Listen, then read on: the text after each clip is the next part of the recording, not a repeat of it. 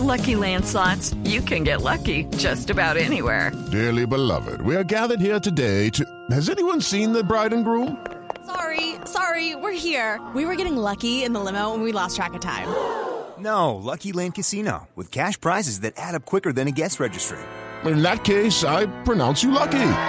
Play for free at LuckyLandSlots.com. Daily bonuses are waiting. No purchase necessary. Void were prohibited by law. 18 plus. Terms and conditions apply. See website for details.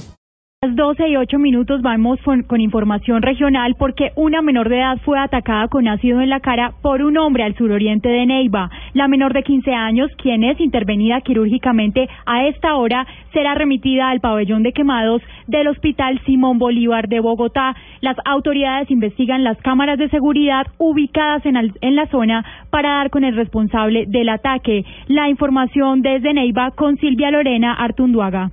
La adolescente fue víctima de un ataque por parte de un hombre de tez morena, quien le lanzó un ácido corrosivo cuando se dirigía hasta el centro médico IPC al suroriente de Neiva a visitar a su progenitora, quien se encontraba recluida en el centro hospitalario. Leonardo Varelo, coordinador de urgencias del hospital de Neiva. Lamentablemente se trata de una niña de 15 años. Ella presentó una quemadura grado 2-3 en la cara, en el hombro, algo de la mano y de su pierna. Igual ella iba en compañía de su hermana, quien presentó algunas quemaduras en la mano también. La policía hasta ahora trabaja en la identificación del sujeto que le lanzó el químico generándole quemaduras en todo su rostro.